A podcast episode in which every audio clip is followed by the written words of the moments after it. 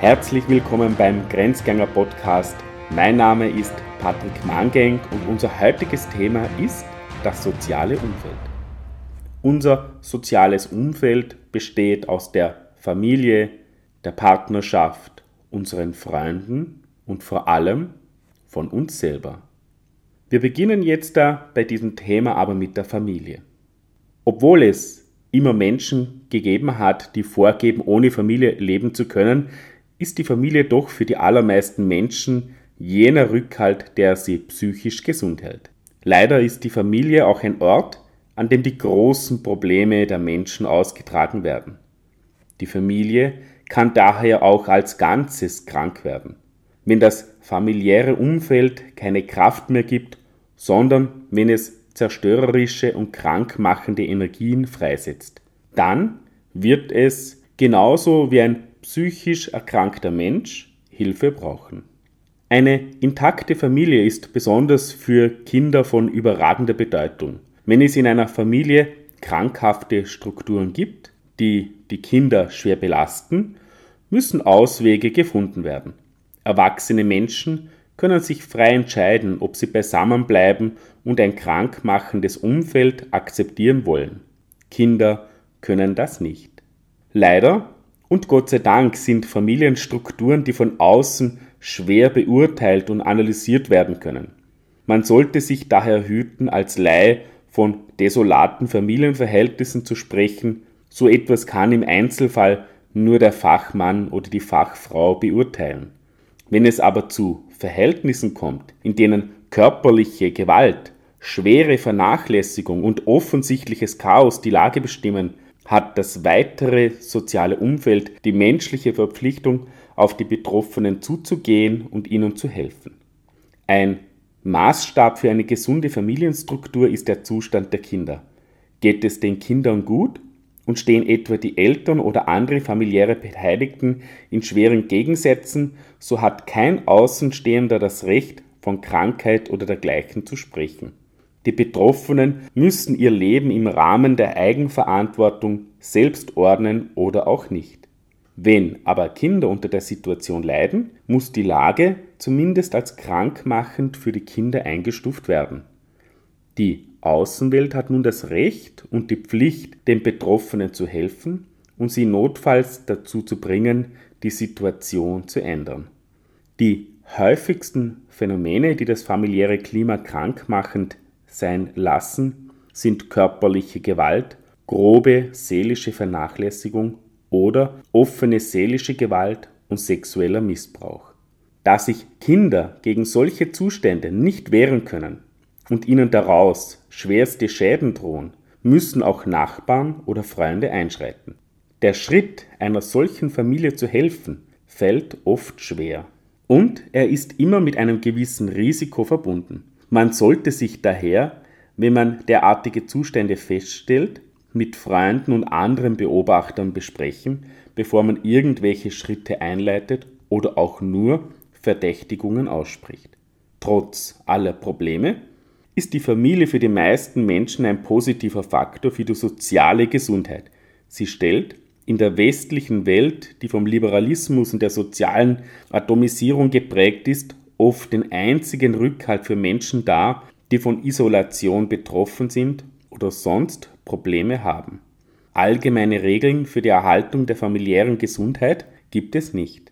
Auf jeden Fall erfordert ein Familienleben das Engagement aller Beteiligten und den Willen, Dinge zu verändern, auch wenn es schwer fällt. Wir gehen hier nun weiter von der Familie zu unseren Freunden, die sehr oft für uns auch ein erweitertes, starkes soziales Umfeld geben und in der Zeit, in der die Stabilität der Familie immer mehr unter Druck gerät, werden die Freunde für viele Menschen immer mehr zu einer Stütze und zu einer Quelle der sozialen Gesundheit. Gute Freunde können ein familiäres Umfeld nach der Auffassung mancher Menschen weitgehend ersetzen, wenn dem auch nicht alle zustimmen werden, so wird man doch zugeben müssen, dass es viele Situationen gibt, in denen ein Freund mehr helfen kann als die eigene Familie.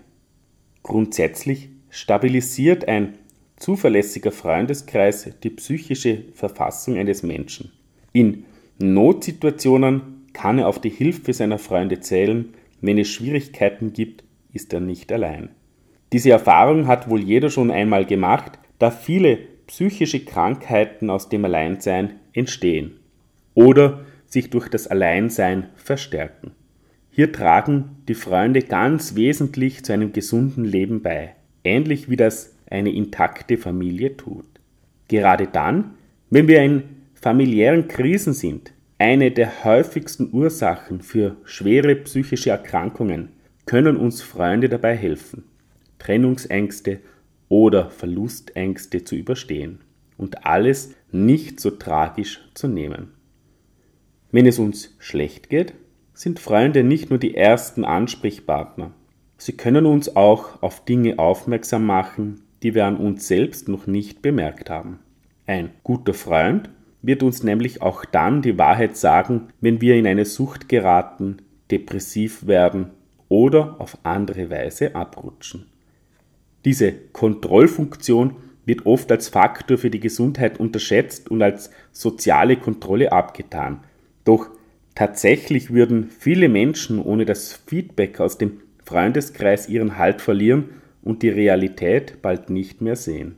Uns tut der Umgang mit Freunden aber nicht nur aus gesundheitlichen Gründen gut, wenn wir uns in den Freundeskreis einbringen können, leisten wir das, was wir von unseren Freunden erwarten, auch für sie. Und diese Gegenseitigkeit verschafft uns Wohlbefinden. Dass es neben nützlichen und guten Freundschaften auch negative Freundschaften geben kann, die uns nicht gut tun, steht auf keinem anderen Blatt. Oft müssen psychisch kranke Menschen, besonders Suchtkranke, aus ihrem Freundeskreis herausgeholt werden, damit überhaupt an einer Rückkehr zur psychischen Gesundheit gearbeitet werden kann. Ähnlich wie in der Familie gibt es also auch Freundschaften, die man als krankmachend einstufen könnte. Diese verhindern oft ein positives Miteinander und sind häufig genug Auslöser für Kopfschmerzen, Magenprobleme sowie Herz- und Kreislaufbeschwerden. Freunde sind für unsere Gesundheit sehr wichtig.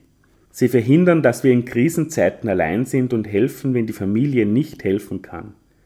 Ganz ohne Freunde ist es sehr schwer, psychisch gesund zu bleiben.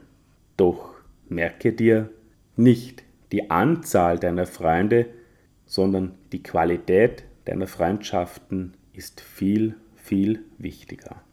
So kommen wir nun zu einem Teil, der sehr erfüllend, sehr bereichernd für uns sein kann, die Partnerschaft. Für die meisten Menschen ist der Mittelpunkt ihres sozialen Lebens und ihrer sozialen Gesundheit die Partnerschaft mit einem geliebten Menschen. Früher waren solche Partnerschaften fast immer mit der Existenz einer Familie verbunden. Heute bestehen in der westlichen Welt sehr viele Partnerschaften, die nichts mehr mit Ehe und Familie zu tun haben. Dies bringt viele Vorteile. So muss man sich nicht mehr auf einen Menschen festlegen und ihm bedingungslos die Treue halten, man kann sich verabschieden, wenn die Partnerschaft nicht mehr klappt. Nachteile sind allerdings auch offensichtlich. Vielen heutigen Partnerschaften fehlt die Sicherheit, die früher durch die Ehe gegeben war und die auch dann wenn es Schwierigkeiten gab, eine gewisse Sicherheit vermittelt hat.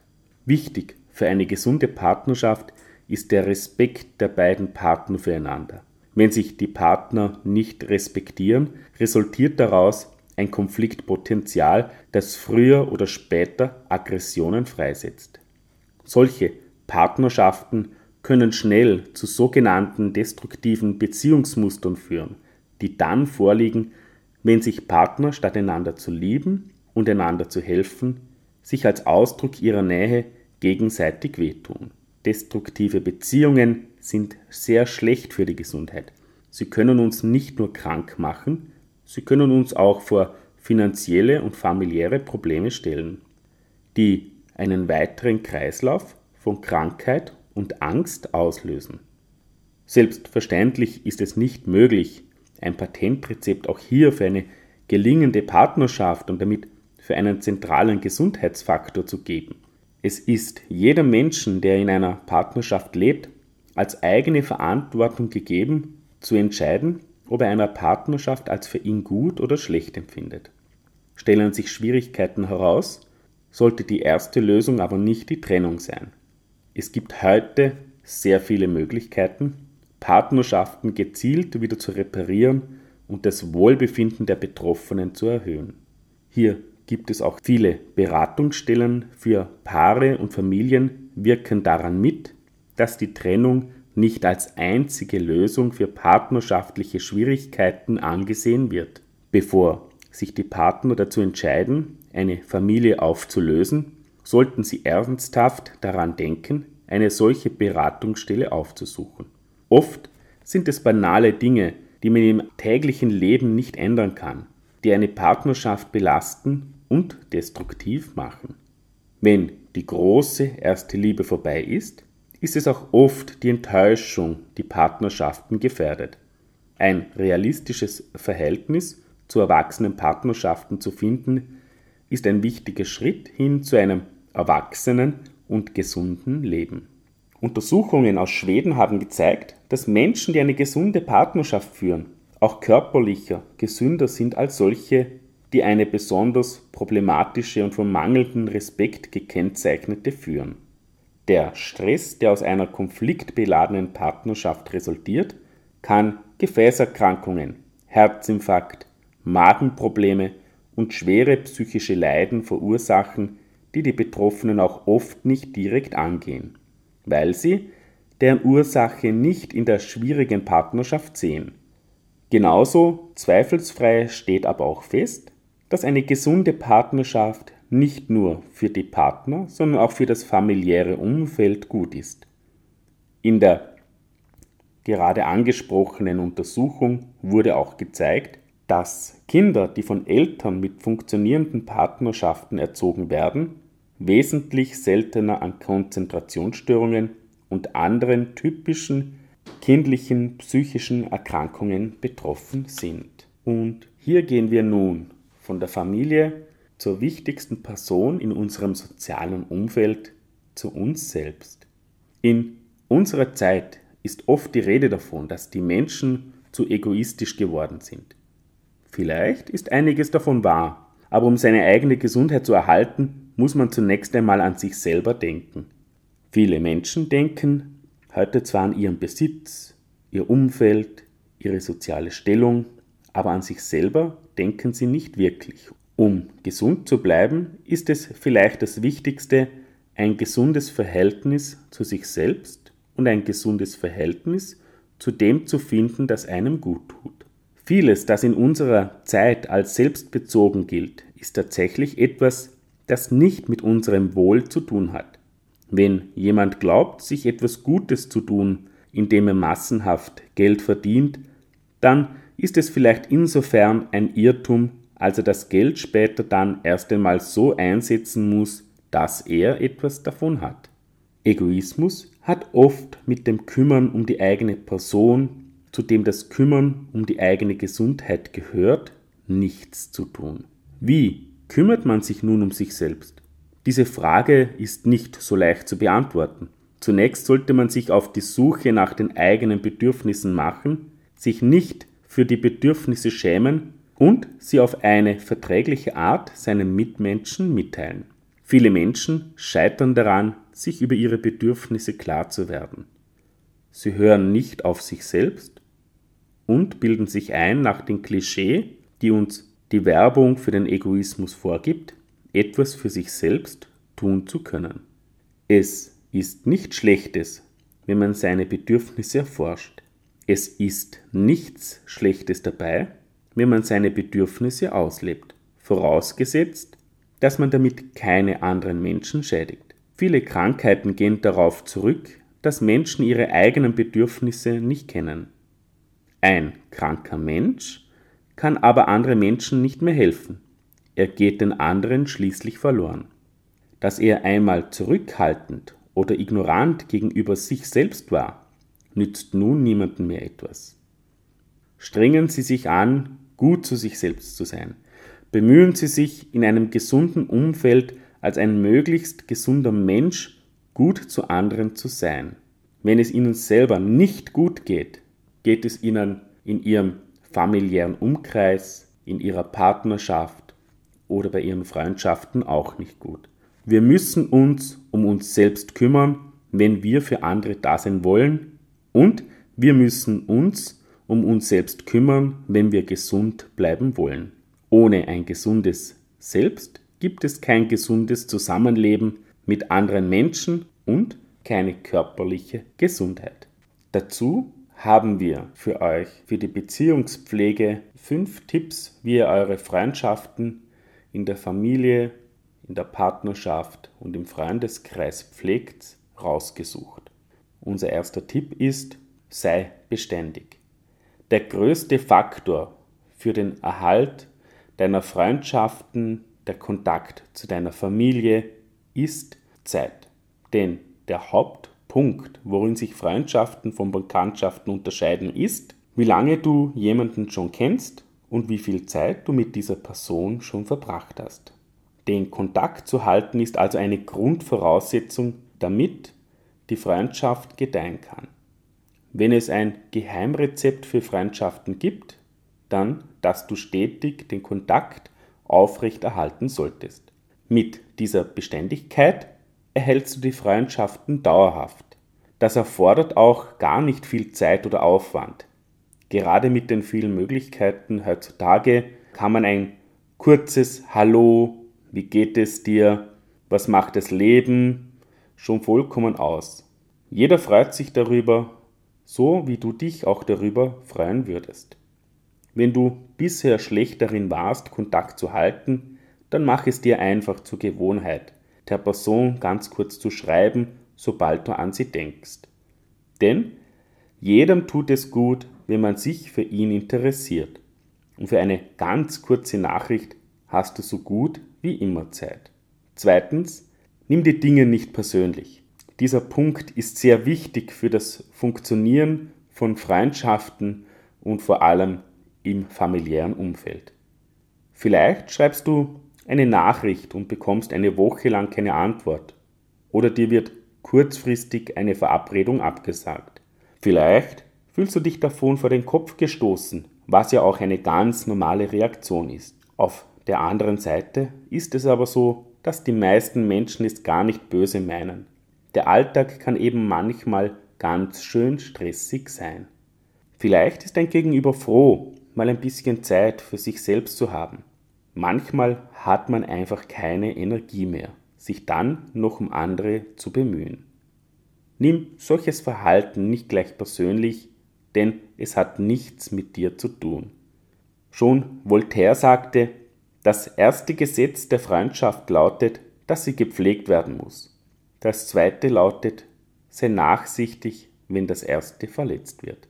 Bei vielen Menschen fallen in ihrem vollen Alltag auch viele andere sehr wichtige Dinge hinten runter.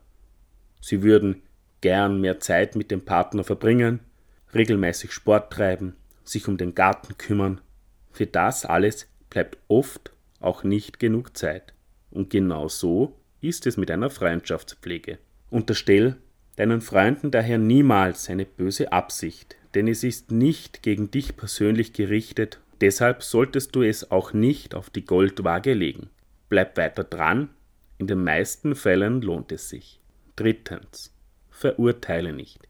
Ja, wir sind alle sehr schnell darin, andere zu verurteilen. Er oder sie meldet sich kaum, er oder sie hat diesmal nur von sich erzählt, er oder sie müsste endlich mal das eigene Problem lösen. Es ist ganz normal, dass es nicht immer nach den Erwartungen läuft, aber meistens sind es ja nur Phasen. Wenn deine Freundin gerade Liebeskummer hat, ist es ja normal, dass es in Gesprächen meistens um die begehrte Person geht. Solche Phasen gehören zu einer Freundschaft eben auch dazu. Schwierig wird es erst, wenn solche Phasen zum Dauerzustand werden und die Freundschaft aus der Balance gerät. Trotzdem solltest du deinen Freunden oder auch in der Familie auch mal schlechte Phasen zugestehen und sie nicht gleich dafür verurteilen. genauso wenig wie du vorschnell verurteilt werden möchtest. Marie Ebner von Eschenbach sagte dazu, wirklich gute Freunde sind Menschen, die uns ganz genau kennen und trotzdem zu uns halten.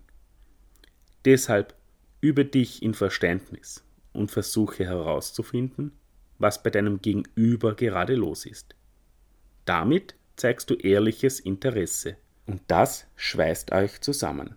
Unser vierter Tipp, lass deine Freunde, deine Partnerin, dein Partner, deine Familie an deinem Leben teilhaben. Ein guter Freund, Partner oder Familienmitglied zu sein bedeutet, zuhören zu können. Ganz klar. Aber es hat auch etwas damit zu tun, dass du andere Menschen an deinem Leben teilhaben lässt und auch Dinge von dir preisgibst.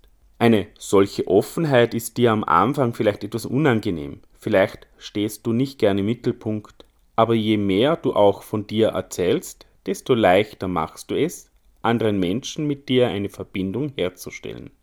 Natürlich machst du dich verletzlich, wenn du so offen bist, aber nur so gewinnt eure Freundschaft, eure Beziehung auch eine Tiefe. Tipp Nummer 5. Sei unternehmenslustig. Gemeinsame Erlebnisse schweißen so richtig zusammen. Deshalb kannst du mit manchen Menschen schon nach kurzer Zeit dick befreundet sein, während es bei anderen Jahre dauert. Einfach weil gemeinsame Erlebnisse das gegenseitige Anfreunden stark beschleunigen. Dabei ist es egal, was ihr gemeinsam unternehmt. Es geht nur darum, etwas zusammen zu erleben, denn das vertieft die Freundschaft. Oft ist es ja so, dass es einen braucht, der sich darum kümmert, der organisiert und die anderen mitreißt. Wenn du diese Rolle ab und zu mal einnimmst, kannst du dir sicher sein, dass deine Freundschaften dadurch wachsen werden. Dazu kannst du dir auch unsere neunte Grenzgänger-Podcast-Folge Positive Lebenseinstellung anhören. Mein Name ist Patrick Mangeng. Weitere Informationen siehst du unten in den Show Notes.